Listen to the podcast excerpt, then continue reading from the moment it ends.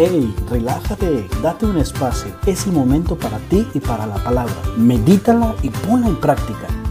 La palabra de Dios es fuente de vida. Bienvenido. Juntos pensemos un rato en Dios. Domingo 26 de abril, tercer domingo de Pascua. Emaús puede parecer el símbolo del fracaso, de la dispersión o de la desilusión.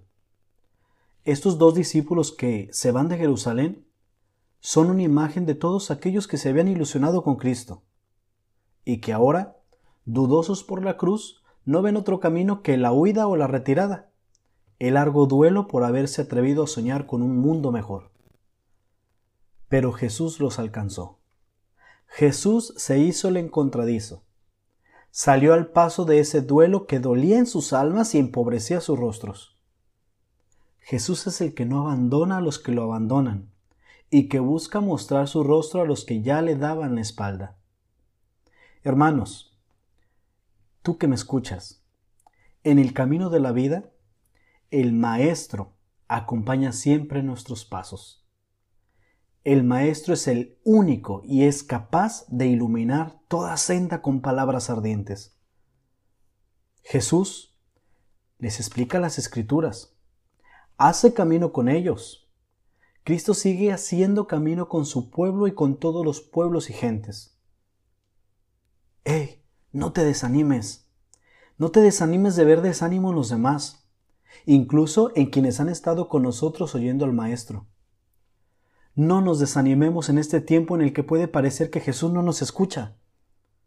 Más bien, no le preguntemos a Dios por qué estas situaciones, sino pregúntate a ti, ¿por qué nos ocurre esto? ¿Qué nos quiere decir Dios a través de estos acontecimientos? Es posible que si los demás huyen de Cristo, también Cristo nos alcance con su gracia. Después de esta tormenta, si seguimos confiando en Cristo, lo vamos a poder reconocer, como ellos lo reconocieron al partir el pan. Este es el gesto entrañable, es un gesto único, es un gesto de una manera caritativa y bella que la hace Jesús. Tiene que ser Jesús, nadie más, porque nadie más parte así el pan. Nadie lo agradece como Él, nadie lo bendice. Es más, nadie nos lo da como Él. Ahora no podemos ir a tomar la Eucaristía, pero sí puedes hacerlo espiritualmente. Y tú puedes tomarlo en lo más profundo de tu corazón. Sabemos bien que el Señor murió realmente, pero Dios lo resucitó y lo resucitó rompiendo las ataduras de la muerte. No era posible que la muerte lo retuviera bajo su dominio.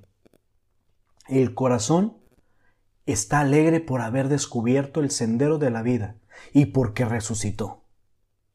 No pierdas la esperanza y la alegría de esa resurrección y sigamos poniendo en las manos de Dios nuestra miseria humana. Lo que no podemos hacer con nuestras fuerzas, Digámosle a Jesús con palabras de confianza y de entrega, Jesús, en ti confío. Jesús, en ti confío.